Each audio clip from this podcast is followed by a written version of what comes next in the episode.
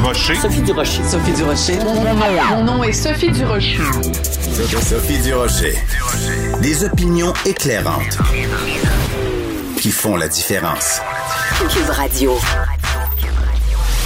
Bonjour tout le monde, c'est Sophie Durocher. On est le lundi 17 août. C'est un immense bonheur de vous retrouver après cet été. En même temps, je dis retrouver, mais c'est pas comme si j'avais été bien loin. hein. J'ai passé un été absolument formidable en étant tous les jours avec Vincent Dessureau que je salue bien bas. Donc, euh, j'ai jamais été bien loin de vous, les auditeurs de, Cube Radio.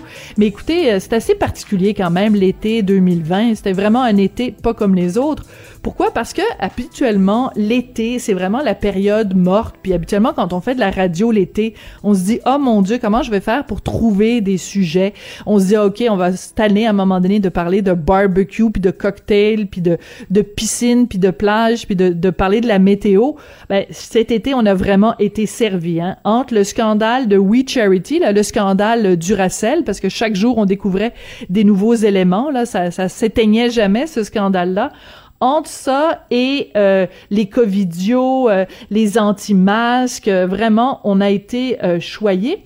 Puis justement, en parlant des anti-masques ou en parlant de ce qu'on appelle euh, plutôt méchamment les covidios, on a beaucoup parlé cet été des différents parties, tu sais, des jeunes qui faisaient des parties ou et qui donc euh, se contaminaient les uns les autres euh, à la COVID-19. On a aussi beaucoup parlé des bars cet été parce que ça a vraiment été des foyers d'éclosion. Mais en fin de semaine, on a appris que les euh, les récalcitrants sont peut-être pas toujours euh, des petits jeunes qui font le party dans un bar avec de l'alcool. Des fois, le vin religieux peut être aussi à la source de comportements vraiment problématiques. Alors, L'histoire est la suivante. C'est une église orthodoxe grecque à Laval où euh, on fait la communion d'une façon assez particulière.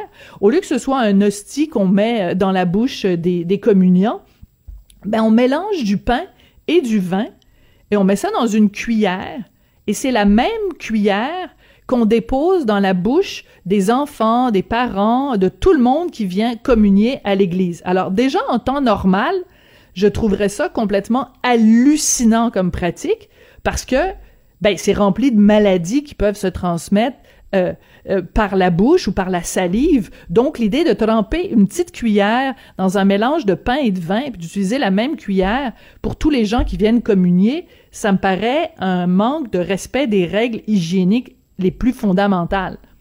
Mais ce qui est le problème dans ce cas-ci, c'est que ça s'est passé samedi dernier à Laval, dans cette église orthodoxe. On a utilisé la même cuillère pour faire la communion à 350 personnes. Donc, on sait qu'on peut pas faire de rassemblement de plus de 250 personnes. Donc, il y avait 250 personnes dans l'église, 100 personnes à l'extérieur.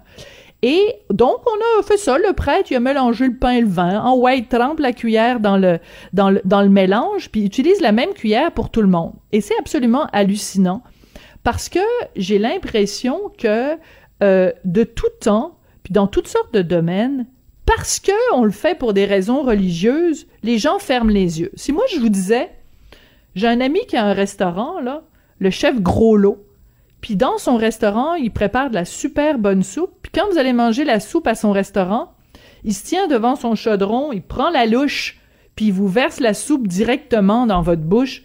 Vous me diriez, wesh Sophie, c'est dégueulasse là, ça marche pas, je vais pas aller manger dans ce restaurant là.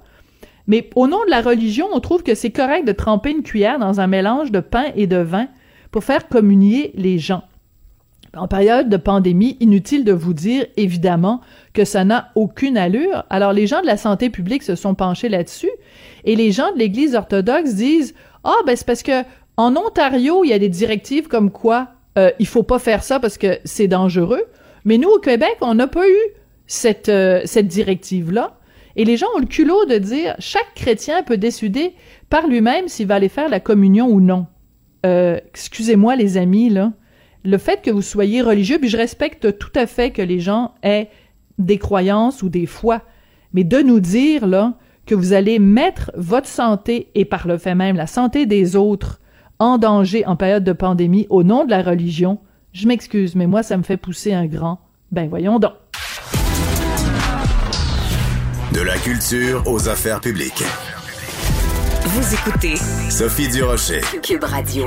Je sens que Cube Radio va vraiment devenir votre radio d'opinion et vous savez, moi je me plains souvent dans les médias du fait qu'il n'y a pas assez de diversité d'opinions, d'opinions dans les médias québécois. Bon, en tout cas, à Cube, c'est sûr que vous allez être servi et à mon émission tous les jours, il va y avoir un chroniqueur euh, différent. Alors je vous donne un petit aperçu. Tous les mardis, Denise Bombardier, tous les mercredis, Jean Héroldi, tous les jeudis, Joseph Facal et les vendredis, Thomas Leblanc et tous les lundis, Jean-Michel Dufaux, Jean-Michel Dufaux, chroniqueur, animateur, auteur, grand voyageur. Jean-Michel, bonjour. Bonjour Sophie. Jean-Michel, tu voulais nous parler pour cette première chronique du fait que au Québec, parfois, quand on fait de la critique culturelle, et tu en as fait à plusieurs reprises, on a tendance parfois à avoir des critères différents quand on juge une œuvre qui vient de l'étranger et une œuvre québécoise. Moi, la semaine dernière, je suis allée voir le film Mon cirque à moi de Myriam Bouchard pas trouvé ça super bon et j'ai été surprise de voir que plein de chroniqueurs disaient que c'était un film magnifique. Euh, si ce film-là avait été un film étranger, d'après moi, on aurait été beaucoup plus virulent dans notre critique. Est-ce que tu trouves qu'on est un peu pissou quand vient le temps de critiquer des œuvres québécoises? Euh, ben par, en plus, par mon expérience personnelle, et je reviendrai dans quelques instants, je suis d'accord, mais je pense que ça vient en premier du fait qu'on est, c'est un, c'est un lieu commun un peu, mais on est vraiment une petite famille. On est, on n'est pas beaucoup au Québec, malheureusement. On n'a pas beaucoup de centres médias. La plupart de, de l'activité culturelle est, euh, rassemblée à Montréal. Je veux dire, c'est Montréal est le centre, malheureusement, trop souvent, de tout ce qui est activité culturelle. Donc, le, fait qu'on est vraiment comme dans une famille, c'est très dur de gérer les chicanes de famille. On sait comment c'est dur dans la vie, gérer une chicane de famille. Ben, le milieu culturel, c'est vraiment une famille au Québec, une petite famille. Et contrairement, par exemple, à la France, qui est un gros pays, l'Europe francophone, ou même les États-Unis, où il y a la côte est, il y a la côte ouest, il y a... ici, on a l'impression qu'on est tous un peu dans la même pièce. Puis quand il y a une chicane, ça passe pas bien. Puis moi, je peux t'en parler parce que je peux revenir d'ailleurs où, euh, tu te rappelles, il y a cinq ans, quand euh, on avait le fameux hot seat à C'est juste de la TV. Mais euh, oui. qui, avait été, qui avait été une demande, je veux quand même le rappeler, de le mettre dans le contexte. Une émission que j'aime beaucoup et que j'aime encore beaucoup, et, et c'est pas du tout un règlement de compte, mais quand même expliquer qu'à l'époque, euh, la production espérait avoir ce qu'on appelle un hot seat. Euh, d'ailleurs, on, va on peut parler aussi de l'anglicisation de. Oui, on va y parler plus tard. de mettre quelqu'un sur la sellette et euh, de parler vraiment ouvertement, de critiquer, un peu comme on voit dans les émissions françaises, de parler euh, des forces et faiblesses d'un show. Et dans le, le premier invité, c'était Grégory Charles, quelqu'un que j'aime beaucoup, et peut-être que j'aime trop parce que j'avais l'impression que je pouvais peut-être passer une critique qui n'était pas une critique personnelle et qui n'était pas une attaque personnelle, mais qui était que j'avais regardé son, son émission et qu'il y avait un moment que je trouvais qu'il marchait un peu moins. Et j'avais juste soulevé ça. Oui, j'avais peut-être moutardé un peu en, en disant que ce, segment-là était peut-être le maillon fait de l'émission, mais le reste du truc, j'avais dit qu'il était parfait pour l'animer, que l'émission marchait, qu'il n'y avait personne au Québec qui pouvait l'animer, cette émission-là, autre que lui. Mais le brouhaha que ça a fait... C'est fou! C'est un petit segment qui était un petit numéro de danse qui, pour moi, euh, faisait juste un peu faiblir l'offre euh, totale de l'émission. La tempête que ça a fait, ça a fait comme, ben là, ben voyons, là, je n'en revenais pas on ne pouvait même pas entre adultes parler ouvertement d'une œuvre de quelqu'un et de dire tout marche, mais il y a ça un peu moins, moins fort. Défends-moi-le, puis pourquoi tu le gardes et pourquoi pour, pourquoi pour toi c'est important? Et, écoute, il faut rappeler, Jean-Michel, faut rappeler ce que Grégory Charles t'avait répondu. Toi, tu lui avais dit, ben, dans cette émission-là, euh, il y a un, un, un, maillon faible. Et Grégory Charles t'avait répondu, j'accepte ce que tu dis. Moi, je trouve que le maillon faible ici, c'est quand toi, tu parles. Écoute, je pense que c'est aussi le signe, c'est as tout à fait raison, Jean-Michel, quand tu parles de chicane de famille, puis qu'on n'aime pas ça la chicane au Québec. Mais je pense aussi que les artistes québécois sont incapables de prendre la critique. Quand tu euh, dis, mettons, parce que c'est pas une critique personnelle, c'est pas une critique ad hominem, mais ils sont tellement habitués de se faire flatter dans le sens du poil, sont tellement habitués de se faire dire qu'ils sont la huitième merveille du monde, sont tellement habitués de se faire dire que c'est la meilleure chose que euh, la meilleure invention depuis le pain tranché, que quand tu fais, ne serait-ce qu'émettre le début du commencement d'une critique ou d'un commentaire constructif, ils le prennent pas puis sont roulés en boule dans le coin de la pièce. C'est ça aussi que ça dit. Ben, je pense un peu ça. C'est c'est sûr que c'est quelqu'un de, de très talentueux, qui a beaucoup plus, tu sais, qui a énormément de talent, qui a rarement été, bon, je pense, critiqué. Euh, et, et c'est intéressant même après ce qui, s'est- qui est arrivé parce que pour, à te, pour te dire à tel point, là, pour en lien avec euh, bon euh, la, la, la prémisse de la discussion, c'est que euh, cette- ce segment-là a même été enlevé parce que ça avait tellement fait une tempête que cette idée T'es sérieux? Oui, on l'a enlevé parce que hey, ça, moi, je- ça a été incroyable. La semaine après, là, des gens de la production étaient dans ma loge à vérifier chaque mot que j'allais dire. Alors que ce que j'avais dit, c'est ce qu'ils voulaient. On voulait des gens qui mettent leur culotte, qui disent ce qu'ils pensent. Et aussi, ce que je trouvais intéressant aussi, c'est qu'évidemment, dans la hiérarchie showbiz québécoise, euh, Grégory est au-dessus de moi. Et ça, c'est correct, c'est accepté. Moi, j'ai aucun problème avec ça. Mais c'est comme s'attaquer peut-être à quelqu'un qui est au-dessus, donc Mm. des intérêts euh, euh, Radio-Canadien, Télé d'État, Télé en général. On n'attaque pas un des intouchables, on n'attaque pas quelqu'un qui a rarement été attaqué. Et alors que, comme je dis, quand t'écoutais, puis aussi, c'était à, la- à la fin, c'était devenu un petit, on sortait euh, ce petit segment-là, mais vraiment, pas trafiqué, mais monté, sans monter, montrer tout ce que j'avais dit avant, qui était très élogieux. Donc, ça devient une tempête, mais, mais je me rappelle de ce que ça avait fait, puis je me disais, Dieu que justement, au Québec, on- c'est difficile de parler ouvertement de trucs. Et, et quand on fait ce métier-là, là, autant toi que moi que les artistes, si on veut montrer notre œuvre, il faut s'attendre autant Ben aux oui. qu'aux... Et ça fait partie du jeu. Sinon, fais le truc pour toi, et c'est correct, tu ne seras pas critiqué, mais si tu veux diffuser ton œuvre, ça vient avec le fait de certains vont aimer, certains vont pas aimer, certains vont questionner tes choix et tu devrais être capable de les défendre. Et aussi des fois dire ouais ouais t'as peut-être raison. En, en rétrospect c'est peut-être pas le meilleur le, le- moment le plus fort ou ben moi je trouve que c'est important parce que pour l'équipe ça suivait l'équipe le numéro de danse et on trouvait en tout cas sur le plateau ça marchait.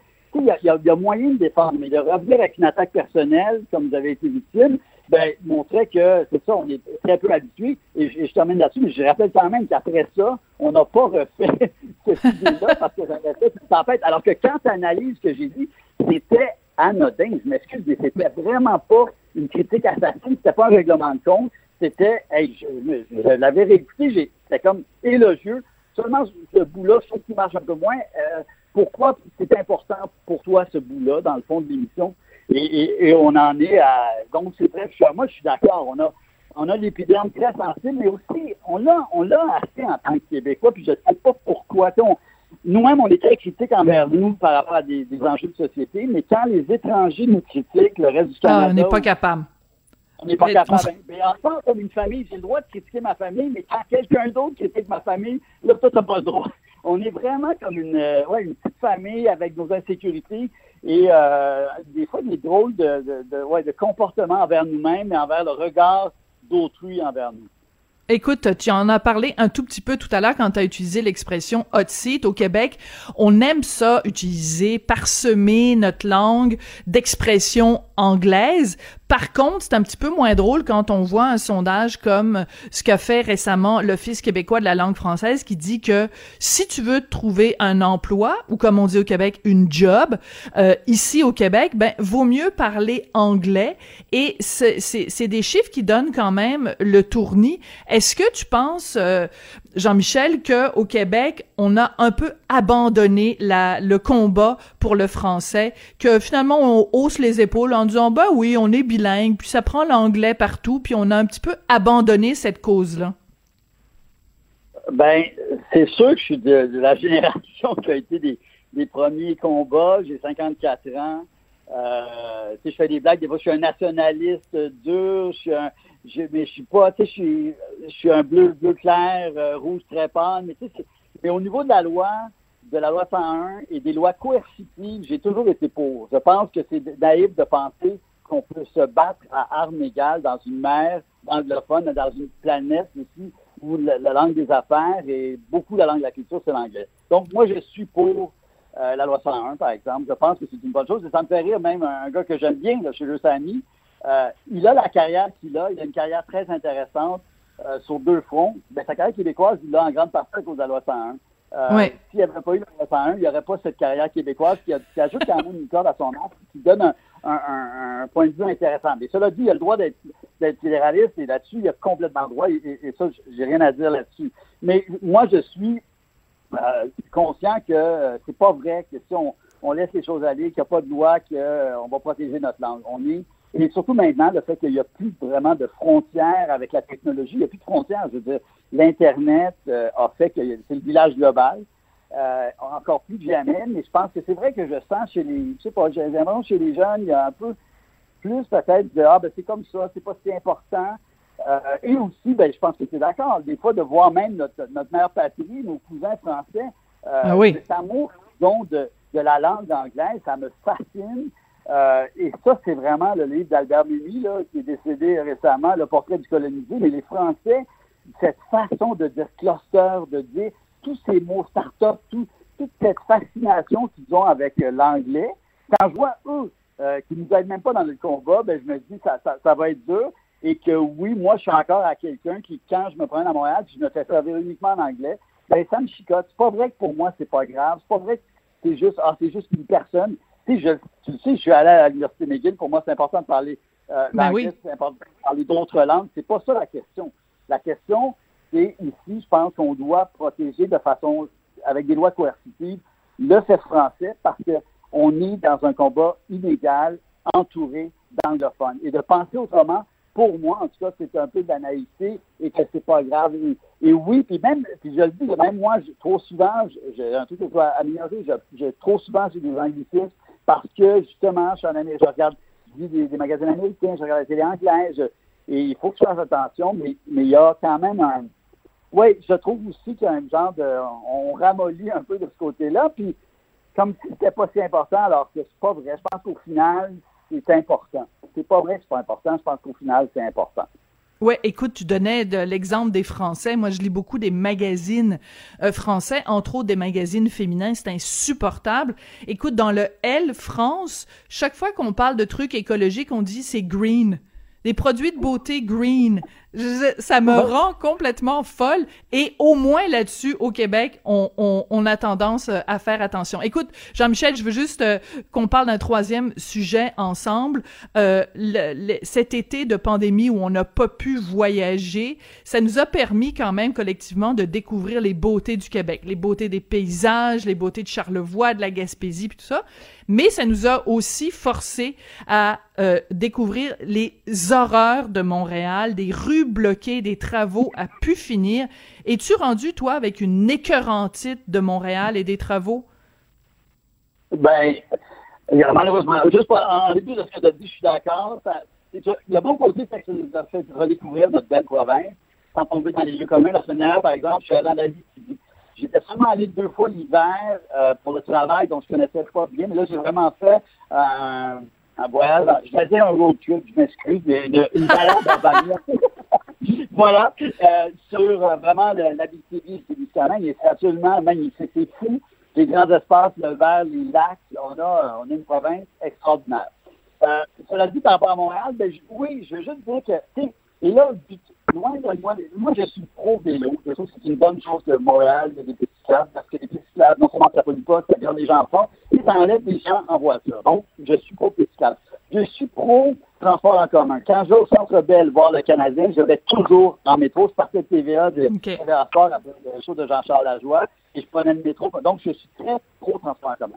Mais je trouve quand même que cette cohabitation de la voiture est de, bon, le dit de plus en plus difficile. Et trop souvent, cet été, j'ai vu ce qu'on appelle les chantiers fantômes. Je n'en reviens pas le nombre de fois que j'ai été vu dans du trafic parce qu'il y avait un chantier et je passais à côté, puis il n'y a personne qui travaille. Et puis là, longtemps, encore ce week-end, je descendais Clark euh, à la hauteur de Petit et je me disais, là, combien de temps? Ça devient que ça fait une fois. Même le transport en commun est défavorisé parce qu'il est obligé de se s'immiscer dans le trafic régulier. Et donc, je, je, cette, cette bagarre à la voiture euh, et ces travaux, et on dirait vraiment que sais, l'écœurantite que les, les automobilistes vont, avoir un moment donné, et aussi ça me paraît parce qu'on dit qu'il n'y a pas tant de gens à l'extérieur qui viennent à Montréal, mais je pense qu'on a tout fait pour ne pas les attirer. Et cette énergie qu'ils mettent des fois à mettre des, des bâtons dans les roues des automobilistes, j'aimerais ça qu'ils mettent cette énergie à développer de, nouveaux métros, à faire des lignes est-ouest, par exemple. Je dis souvent dans le plateau Mont-Royal, en partant du Tremont jusque dans l'est, il devrait y avoir une ligne est-ouest entre euh, Mont-Royal, disons, et Saint-Joseph, qui qui est une des densités urbaines les plus grandes au Canada, je pense que c'est la deuxième plus grande, qu'elle soit pas encore servie par le métro d'est en ouest, pour moi, c'est une, une aberration. Je sais qu'il y a le projet de la ligne rose, mais on, ça fait combien de temps qu'on parle de ça? Ça fait combien de temps qu'il y a de nouvelles stations de métro? On veut être Londres, New York euh, ou Paris au niveau de transport en commun et que les gens ne prennent pas la voiture, mais on n'a pas l'offre, surtout métro, dans un pays divers. Donc, il y a beaucoup de, de, de, de, belles idées, mais mettons les énergies pour vraiment offrir une, euh, une offre parallèle aux gens pour, se déplacer. Et là, les gens prendront moins la voiture. Mais il y a trop d'endroits, il y a trop de moments où on n'est pas encore une ville euh, facile à, tout le temps utiliser le transport en commun. Et euh, ben, ben, c'est ça. Mais en tout cas, cet été, et, je sais qu'il y a des quartiers comme Griffith il y a des quartiers, c'est vraiment pénible. Il y a des rues qui ont été barrées aussi, et je pense que dans certains cas, c'est heureux, c'est pas, pas du tout une politique complète de, de l'administration Plante. Là. Je sais que la rue d'Almar a, par exemple, un tronçon, c'est très agréable, des restaurants. Sur la rue Mont-Royal, les bars et restaurants, ça marche. Mais il faut aussi penser à des, des voies alternatives pour aider euh, les gens en voiture, parce qu'il y a vraiment, vraiment un problème. Et je dis souvent ça, je vais terminer là-dessus, mais c'est, c'est pas juste une voiture à la base, une voiture ne pollue pas. Si on s'entend, une voiture stationnée ne pollue pas. Une voiture pollue quand elle roule. Donc, aussi, il faut penser qu'elle roule le moins longtemps possible. Ben oui. Cinq voitures qui sont sur la route, qui, qui roulent cinq minutes, vont polluer moins que trois voitures qui sont dix minutes sur la route. Et c'est ça qu'on est en train de créer. Donc, la pollution, on en crée autant ou sinon plus par ces nombreux bouchons, par ces, cette, cette façon d'organiser l'espace où on a l'impression qu'il n'y a pas vraiment de grand plan. Euh, ça, on en reparlera, j'ai l'impression, mais il y a vraiment, je pense, un problème au niveau de la voirie de, de bien organiser les flux pour que... Puis aussi, Jean-Michel, il faut aussi dire que c'est très difficile de s'y retrouver. Écoute, t'as un détour, faut que tu ailles à droite, faut que tu ailles à gauche. Le, le détour t'emmène dans un endroit où il y a des travaux. C'est rendu comme quasiment les 12 travaux d'Astérix de se retrouver à Montréal. Écoute, Jean-Michel, merci beaucoup. Puis on se retrouve lundi prochain, à la prochaine chicane, comme on dit. Avec plaisir. Bonne semaine. Merci Jean-Michel. Alors on en parlait tout à l'heure hein, de ce, ce, fameux sondage de l'Office québécois de la langue française qui nous dit que si on veut se trouver un emploi au Québec, vaut mieux parler anglais. On va en parler dans quelques instants avec Mélanie Joly, elle est toujours bien ministre des langues officielles. Sophie Durocher. Entendez les dessous de sa dernière chronique. Cube Radio. Alors, vous connaissez tous mon amour de la langue française, puis des fois, j'ai un côté un petit peu professeur quand je vois des fautes de français sur euh, Internet. J'ai tendance à écrire aux gens pour leur signaler. C'est mon petit côté euh, maîtresse d'école. Mais je pensais pas un jour devoir jouer à la maîtresse d'école avec la ministre des langues officielles, Mélanie Joly, députée libérale de Annecy-Cartierville et ministre du Développement économique. Mais elle a très, très bien réagi. On vous raconte tout ça. Mélanie Joly est au bout de la ligne. Bonjour, Madame la ministre. Bonjour Sophie, comment allez-vous? Ben moi je vais très bien. Écoutez, je dois vous lever mon chapeau parce que en, fin de semaine, donc j'avais vu sur votre compte Instagram un, gazouillis avec beaucoup de fautes de français. Je vous ai écrit et vous avez très rapidement répondu en disant c'est inacceptable. Vous avez tout à fait raison et on ne m'y prendra plus jamais. Euh, Bravo, Madame la ministre. Mais quand même, merci, comment expliquez-vous que, alors que vous êtes ministre des langues officielles, bon, c'est peut-être pas vous évidemment qui mettez tout le temps euh, les gazouillis sur vos différents comptes, mais ça paraît un peu mal quand même, une ministre des langues officielles qui fait des fautes de français. Ben oui, tout à fait. Et donc c'est pour ça que mon équipe, euh, euh, j'ai contacté mon équipe quand j'ai vu ça, parce que bien entendu, c'est pas, c'était pas moi qui avais mis le gazouillis. Euh, et puis, euh, ben, j'ai décidé qu'on on allait rectifier le tir rapidement. Et puis, non seulement rectifier le tir, mais aussi expliquer un peu plus euh, la nécessité d'agir et, et, de corriger. Parce que, on le sait, notre, notre langue, on doit la protéger, on doit la respecter aussi. Donc, c'est pour ça que par, par respect pour notre belle langue, par respect pour les francophones, les francophiles, etc., ben, on a décidé de, de rapidement corriger le tir, mais euh, je pense que quand on commet une erreur, on doit la reconnaître, puis on doit agir avec humilité, puis euh, on passe, euh, on passe au suivant. Parfait. Alors, donc, en effet, on va passer au suivant, mais il y a quand même beaucoup de dossiers qui concernent le français au cours des dernières semaines qui sont, euh, qui sont quand même très préoccupants, ces dossiers-là. Alors, vous avez pris connaissance, sûrement, euh, évidemment, comme tout le monde, de ce sondage de l'Office québécois de la langue française qui nous démontre que euh, dans beaucoup de cas, euh, à Montréal en particulier, mais aussi ailleurs au Québec, si on veut se trouver un emploi et qu'on parle pas anglais, on l'a pas l'emploi en question, ou comme on dit au Québec, on l'a pas la job. Qu'est-ce que vous pouvez faire, vous, comme ministre aux langues officielles, pour corriger cette situation-là? Est-ce que c'est une situation qui vous, inquiète? Ben, c'est sûr que euh, Québec, partout à travers euh, euh, nos régions, puis à Montréal, on doit respecter le français. Puis c'est une force d'être francophone.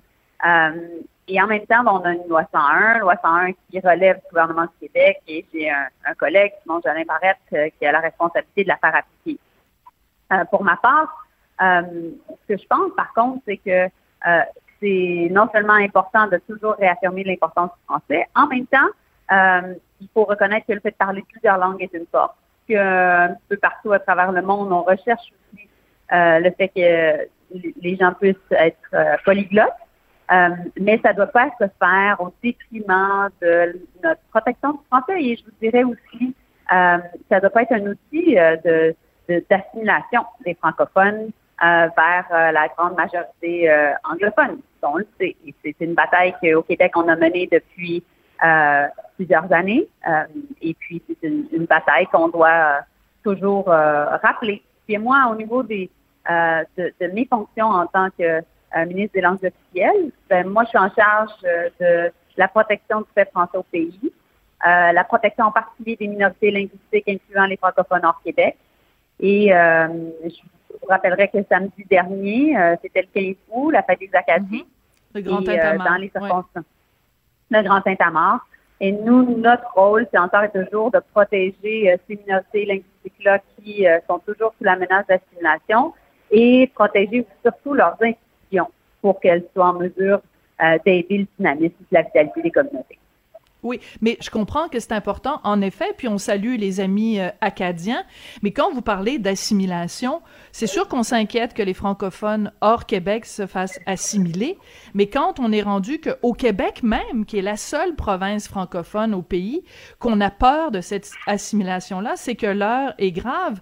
Et on se rappelle à une certaine époque, Madame Joly, où vous-même, vous étiez candidate, où vous avez souhaité briguer le poste de, pour devenir mairesse de la ville de Montréal, est-ce que ça fait pas saigner votre cœur de montréalaise amoureuse de la ville de voir qu'à Montréal, si on veut se trouver un emploi, si on connaît pas l'anglais, ben nos chances sont très minces de trouver un emploi. Ça vous inquiète pas profondément?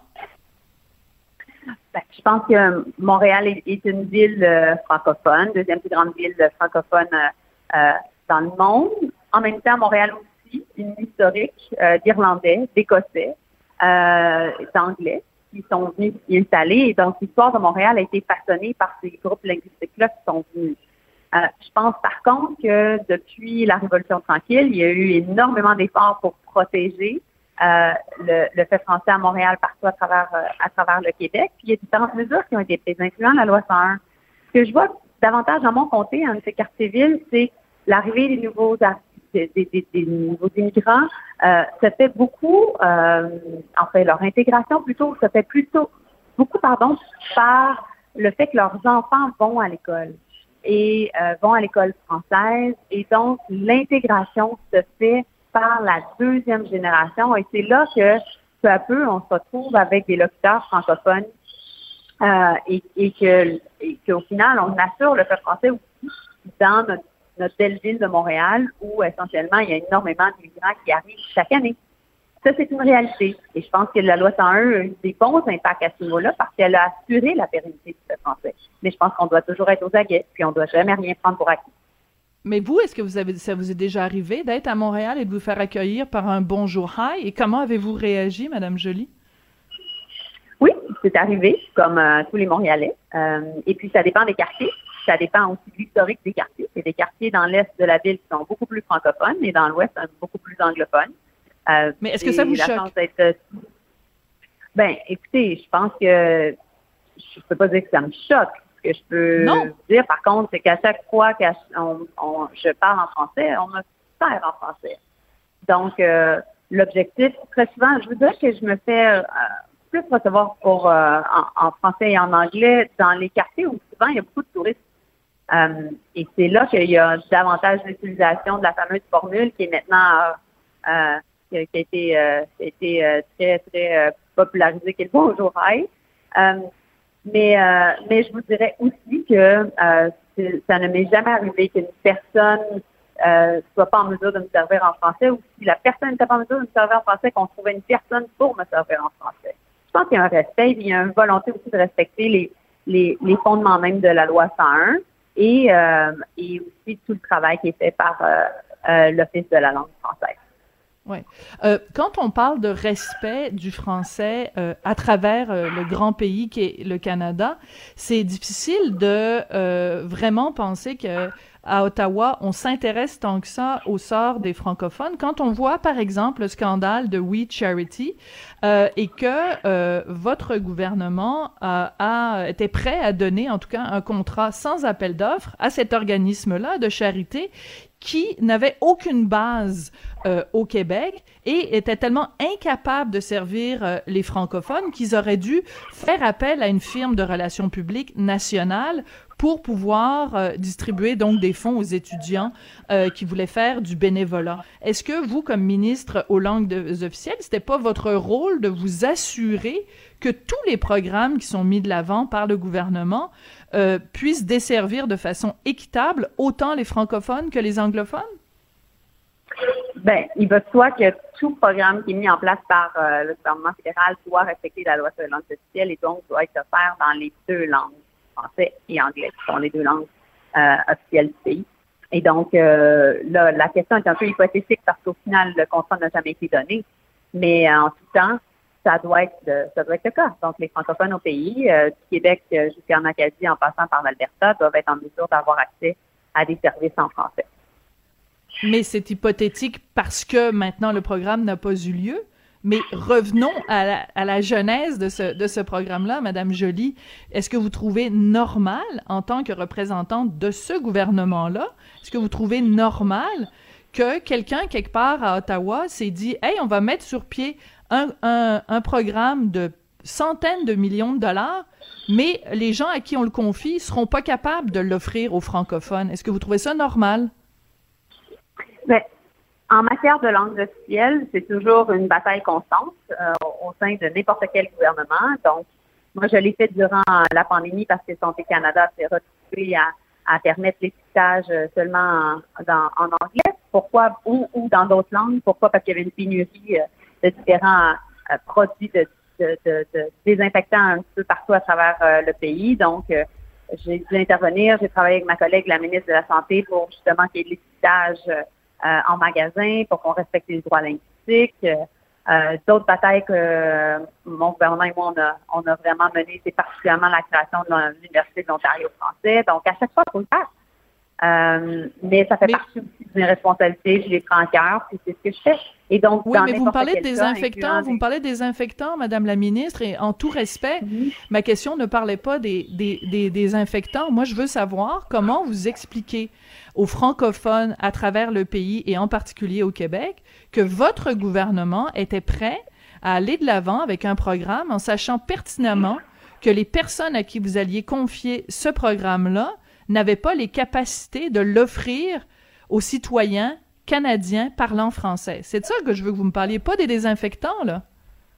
Non, non, mais je vous donne différents exemples où il faut intervenir. Moi, ce que je vous dis, c'est que dans tout contrat du gouvernement fédéral, il y a toujours des clauses linguistiques, incluant euh, les, les contrats qui auraient pu être euh, donnés par euh, différentes organisations, incluant We. Les clauses linguistiques incluent le fait que nécessairement, on doit offrir les services dans les deux langues officielles. Et donc, la question devient hypothétique parce que c'est sûr que ça aurait été le cas, mais au final, le contrat n'a pas été donné.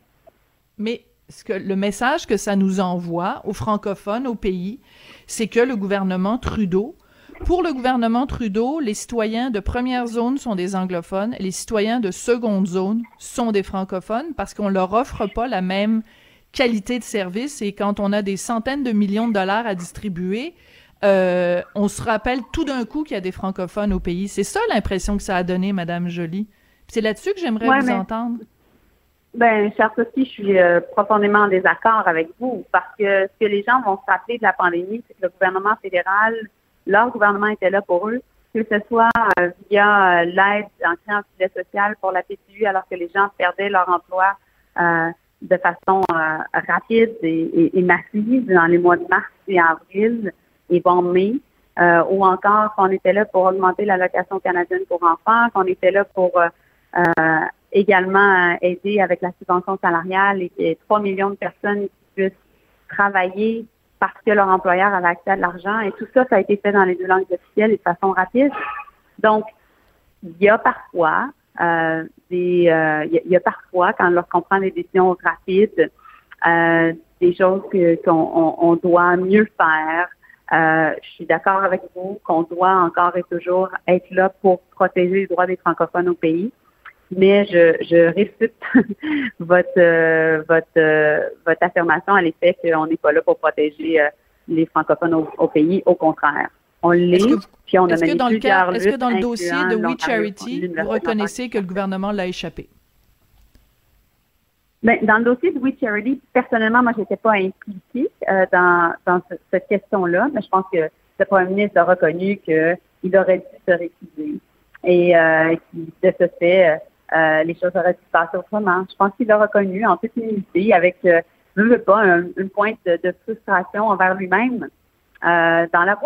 Euh, Est-ce que vous a déçu? Est-ce que M. Trudeau vous a déçu? De travail, ben, je pense que lorsqu'on arrive à, gérer, à gérer pardon, une, pandémie euh, de, nature mondiale comme on le fait et que les décisions se prennent non pas à, la semaine, mais à la minute, les choses vont vite. Et puis, ben, c'est sûr que je pense que les gens étaient prêts à reconnaître qu'il y avait un certain droit à l'erreur dans les circonstances parce qu'on on voyait que les choses n'étaient pas parfaites puis on les perfectionner au fur et à mesure qu'on les annonçait. Euh, mais je pense également que la pandémie n'est pas terminée. Il y a une crise économique. Puis euh, les Québécois, puis les Canadiens veulent qu'on se concentre sur leur véritable enjeu, savoir qu'ils peuvent maintenir leur emploi, qu'ils peuvent retrouver un emploi s'ils l'ont perdu, et puis qu'on puisse peu à peu aussi endiguer la contamination communautaire qui est encore présente. Je pense que c'est ça que les gens, dont, les gens me parlent. Je reviens de la Gaspésie où j'étais là. Euh, j'ai fait une tournée du Bas-Saint-Laurent. C'est ça dont les gens me parlent.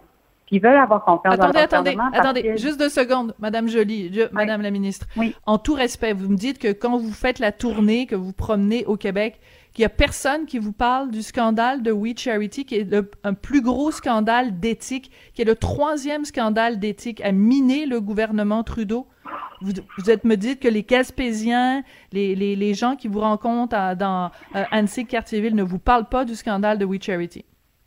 Non, ce que je, ce que je vous dis, c'est qu'ils nous parlent de leur priorité, de ce qu'ils veulent que nous, on fasse pour eux. Et donc, pour ça que je vous parle de l'importance de maintenir leur emploi, d'en créer, puis d'endiguer la contamination communautaire de la COVID-19. C'est ça dont les gens veulent qu'on s'occupe. Et c'est ça que les gens veulent que l'on parle.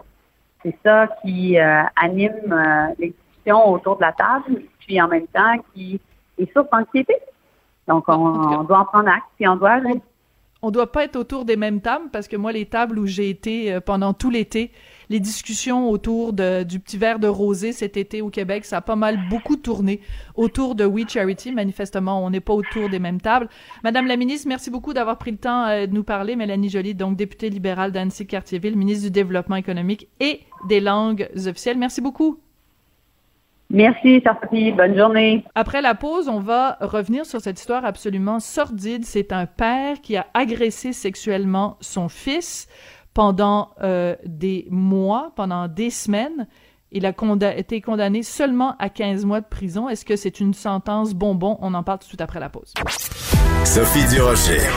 Une femme distinguée qui distingue le vrai du faux. Vous écoutez Sophie Durocher.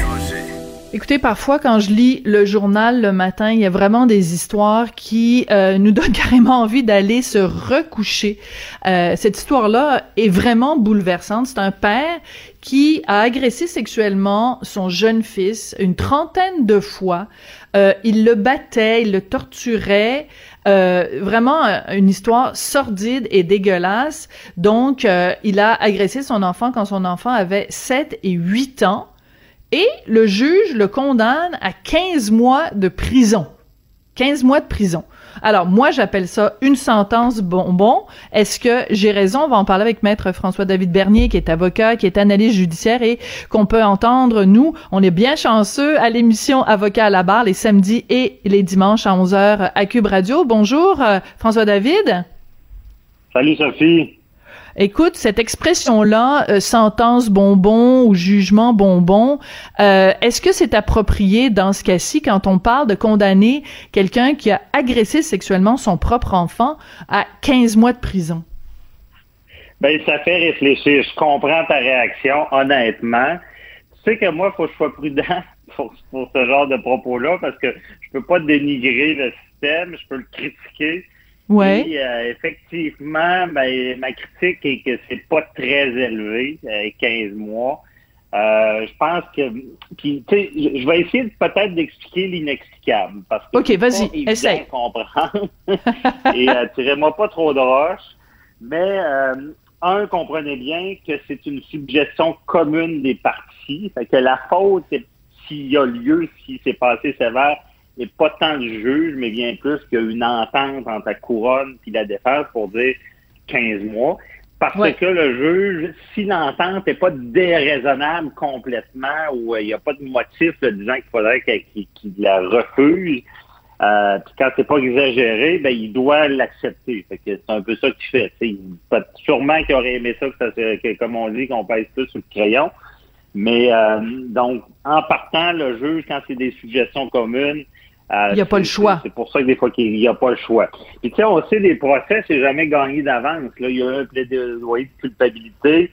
Puis là, tu te dis, ben, est-ce que je risque d'en échapper un? Tu sais, des fois, il y a une expression que mon grand-père disait, vaut mieux un oiseau dans ta main que quatre sa. Ben, oui, puis on dit, vaut mieux, vaut mieux une mauvaise entente qu'un bon procès ou quelque chose comme ça, là. Ah Autrement dit, il faut faire des compromis parfois. Ben, c'est ça, c'est ça la, la, la, la pire entente vaut mieux que le meilleur des jugements des fois. Voilà. Parce que le jugement, on ne sait pas où ça va aller. Il y en a qui s'en sortent.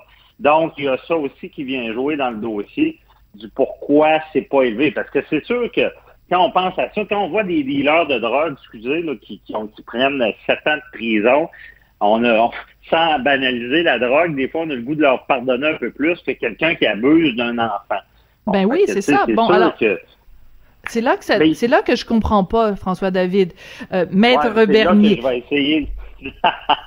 oui, mais c'est parce que tu nous l'as dit, tu nous l'as très bien expliqué, François David, c'est que tu nous dis, à partir du moment où c'est l'avocat de, de, de, la couronne et les avocats de la défense qui se sont entendus, c'est difficile pour le juge d'arriver puis de dire non, non, non, c'est tout croche, moi je vais prendre, donner une autre sentence. Mais, alors, la question se pose... Ça, c'est le premier point, Sophie. Il y a un autre élément aussi. Oui, vas-y. c'est ça. Ben, l'autre élément, c'est que je sais que le titre est, est accrocheur, on dit agression sexuelle euh, sur son enfant. Mais c'est dans le cas, puis tu sais, je veux, je veux pas non plus banaliser ça, mais c'est pas une agression sexuelle comme on le voit souvent, où est-ce que quelqu'un a un appétit sexuel sur un enfant. Ça, c'est des agressions sexuelles dans le cadre qu'on appelle d'un châtiment. Euh, je te donne un exemple, il y a, de, la, jurisprudence des cas antérieurs qui disent il y a, il y a eu un père mané pour punir ses, son enfant il, lui euh, serrait les testicules pour y faire mal. Mais il n'y avait pas d'intention sexuelle vraiment, mais quand même, c'était classé comme une agression sexuelle parce que on dit qu'il y a une atteinte à l'intégrité sexuelle, même si c'est dans le cadre d'un châtiment, dans le sens que c'est pas pour l'agresser vraiment, mais c'est pour y faire un peu mal.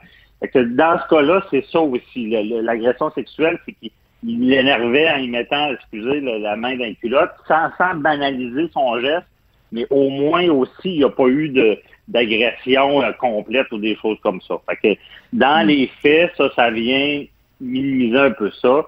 Mais euh, puis aussi, mais, ben il donnait des sentiments. c'est ouais, vas-y. le frappait, il le frappait au visage, il lui donnait des fessées, euh, et donc il jouait avec le pénis de son enfant et pinçait le bout de du pénis de son enfant. Je comprends fort bien, puis c'est sûr que la, la, la loi est faite de telle façon qu'il y a une gradation, tu sais, c'est pour ça que il y a, il y a des gestes qui sont considérés plus graves que d'autres, et dans ce cas-ci, on a considéré que vu qu'il n'y avait pas une, en effet, mettons, pénétration, des choses comme ça, que c'était moins grave. Mais il reste quand même que nous, comme société, le message que ça envoie, puis je me dis, mettons, il y a des parents euh, abuseurs qui voient cette sentence-là. C'est sûr que le message que ça envoie, François David, c'est que, ben, vous, ah, j'exagère un peu, mais tu sais, c'est quasiment comme si on disait aux parents abuseurs, ben, vous pouvez frapper vos enfants, vous pouvez leur pogner le pénis, pincer le pénis, du moment que vous les, vous les, vous pénétrez pas votre, votre petit garçon de 7 ou 8 ans,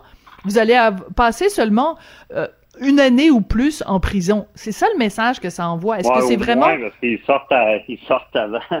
Il y a une libération conditionnelle. Ouais. Ah non, là-dessus, Sophie, tu as totalement raison. C'est sur le message, là, on l'échappe. Là. Moi, moi, puis ce qui, est, ce qui est un peu frustrant, puis je vais rester poli encore une fois, faudrait que je me désinscrive du, barreau pour une petite année, là, je me gâterais, comme on dit. Euh, le, le, ce qui est frustrant, c'est que le juge, il y, a un arrêt récent de la Cour suprême qui a dit Hey, les juges de cour inférieure, la Cour supérieure ou la euh, Cour du Québec, quand ça concerne une agression sexuelle sur un enfant, vous devez ben être beaucoup plus sévère. Bon. Ben oui. C'est ça qui est incompréhensible. on n'est pas sûr. Mais c'est ça que je comprends pas, c'est qu'on dit, on a l'impression que la justice parle des deux côtés de la bouche. La justice dit, euh, quand c'est un enfant, soyez plus sévère. Fait que là, on se dit, ben, 15 mois pour avoir euh, euh, saisi le pénis de ton enfant et l'avoir pincé. donc, ça aurait été quoi si ça avait été un adulte? ben oui, c'est ça. Mais c'est, on, c'est ce qu'on se demande, tu sais. Parce que c'est la, c'est l'abus contre les enfants, parce que c'est ça qui, en tant que société, ça prend quasiment une réforme, parce que on, quand ça concerne des enfants, que ce soit de une agression sexuelle ou de la violence sur des enfants, ça devrait être tolérance, mais zéro, parce que Absolument. ce qu'on ne comprend pas, c'est des tueurs d'armes, ces gens-là. Je veux dire, des mm. séquelles, ces enfants, sur son parent qui est supposé le protéger, qui, qui, qui lui fait des châtiments, on, on disait que c'est un bourreau. Euh, moi, c'est sûr que honnêtement, je l'explique, je le fais tirer des roches, mais c'est sûr que c'est le genre de choses que je voudrais voir où est-ce qu'on est beaucoup plus sévère, comme tu dis, pour donner l'exemple. Puis il y a une autre explication aussi qui cloche des fois. Puis Harper, euh, le gouvernement Harper, on chialait contre lui, mais il était bon sur les affaires de justice parce qu'il était beaucoup plus sévère. Il changeait les lois. Euh, moi, je, moi, je chialais pas contre le gouvernement Harper, justement pour cette raison-là. La loi et l'ordre, ils l'avaient, eux, puis ça marchait droit. Mais vas-y, vas-y. Ben, parce que il y a un autre, des fois, il y a des problèmes, c'est qu'à l'époque, on a été plus mou dans certains dossiers, des peines moins sévères. Il y a comme un principe en droit d'uniformisation de peine que il, appelle ça, il y a aussi, on appelle ça la starée décisive. Ça veut dire, on, tu sais, les juges, ils peuvent pas tout le temps refaire la loi comme ils veulent. sais, ils peuvent pas y ouais. Mettons, euh, pour ce genre de crime-là, d'habitude, c'était 12 mois. Tu peux pas se lever un matin et dire, ben voici, euh, moi, regarde, je donne, euh, je donne 4 ans. là, il va détonner des autres jugements. Mm-hmm. Il va, il va être contesté en appel. Fait que, des fois, c'est comme si on traînait un boulet dans certains dossiers, puis qu'il fallait que le, gouvernement, le législateur arrive, puis comme Harper faisait, Harper, il, les agressions sexuelles, il a fait une loi disant que les agressions sexuelles étaient bonbons, il a mis des minimums qui sont contestés encore, Ou est-ce que le juge n'a pas le choix de mettre un an minimum. Mais ça, mm. ça va être contesté en Cour suprême, parce que d'habitude, le juge, il a, le pouvoir de faire ce qu'il veut. Fait que, tu sais, c'est peut-être ça que ça prend quand tu parles. Ah, moi, je séparerais déjà quand ça concerne un enfant, quand ben ça concerne euh, une violence sur quelqu'un, puis les autres affaires. Tu sais, les autres affaires, je dis pas que c'est moins grave, mais c'est moins grave que... que Pour un enfant, c'est pire. Quand c'est des crimes contre la personne, puis quand c'est un enfant, c'est encore pire. Oui. puis écoute... Mais t'as raison de t'insurger... Euh, ben c'est ça. Oui, mais et c'est aussi que bon, tu sais, on a parlé tout à l'heure du message que que ça envoie aux, aux, parents abuseurs, au message que ça envoie à la société en général, alors qu'on est justement en ce moment en train de parler de la façon euh, à cause de cette vague de dénonciation en ce moment qu'on connaît au Québec, on est en train de parler de la façon dont le système de justice euh, prend soin ou pas des victimes d'agressions sexuelles. Mais moi, je m'inquiète aussi, François David, et là, on sort peut-être du domaine du droit, puis on s'en va plus dans, dans le personnel personnel, dans l'intime, dans le psychologique, du message que ça envoie à cette petite victime-là. Euh, au moment du procès, il avait 12, euh, il avait 10 ans. Moi, je me dis, t'es es un enfant de 10 ans, t'as été euh, agressé par la personne qui normalement doit prendre soin de toi, qui doit te protéger. Donc déjà, c'est un non-sens dans ta tête. Mais en plus, la société autour qui est censée te protéger de la personne qui est censée te protéger a ah. failli à sa tâche. Tu comprends? ce petit garçon-là, il va grandir. Premièrement, il a plus confiance jamais en un adulte parce que son adulte de référence l'a abusé, a abusé de lui. Mais en plus, les autres adultes autour, euh, police, avocat, juge, euh, qui devaient le, le, protéger en punissant ce geste-là, l'a puni comme à moitié avec une petite tape ses mains.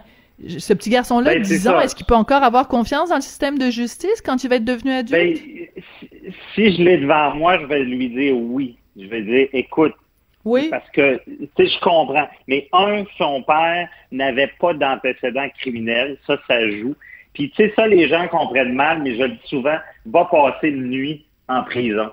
Soit privé une journée ou deux de ta liberté pour le fun, excuse l'expression, ça se pèse. Donc, un an pour quelqu'un et 15 mois qui n'a jamais fait de prison, la leçon va être donnée. Puis ajoute à ça deux ans de probation, ça veut dire qu'il est surveillé mm. dans, la société pendant deux ans.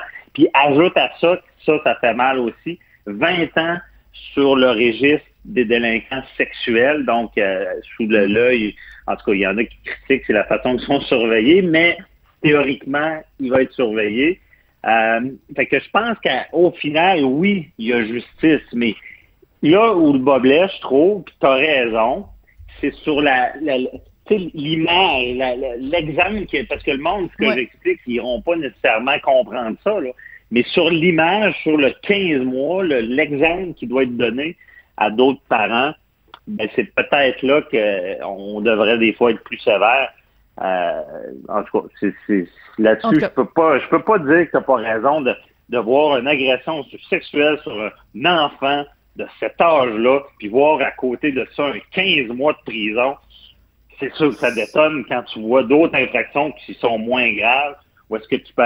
imagine, il y a des gens, puis tu sais, je veux pas banaliser ça, mais il y a eu des négligences criminelles avec des téléphones, mettons. Tu comprends? Il y a eu un an de prison, euh, une personne a eu un an de prison mais, mais tu sais, cette personne-là, c'est quand même jamais levé un matin disant je vais tuer quelqu'un. Là. Ben non, Ou quelqu'un même, mais je vais, je vais, peut-être dérailler un peu. Mais ben, rapidement, parce qu'on a vraiment peu de temps. Oui, oui. oui. Donc, c'est ça.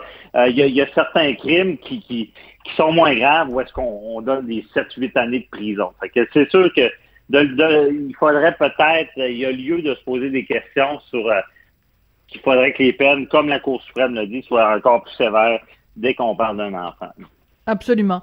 Maître François-David Bernier, avocat, analyste judiciaire et euh, animateur de cette super émission Avocat à la barre les samedis et dimanches 11h à Cube Radio. Merci, c'est toujours euh, intéressant de te ben parler, même si des fois c'est c'est difficile euh, à digérer, mais bon, Duralex, c'est de l'ex, la loi est dure, mais c'est la loi. Merci beaucoup. merci Sophie, bye. Ah, c'est comme ça que se termine euh, l'émission. Merci beaucoup d'avoir été là. Puis on se retrouve demain pour une autre édition de Du Rocher à Cube Radio. Cube Radio.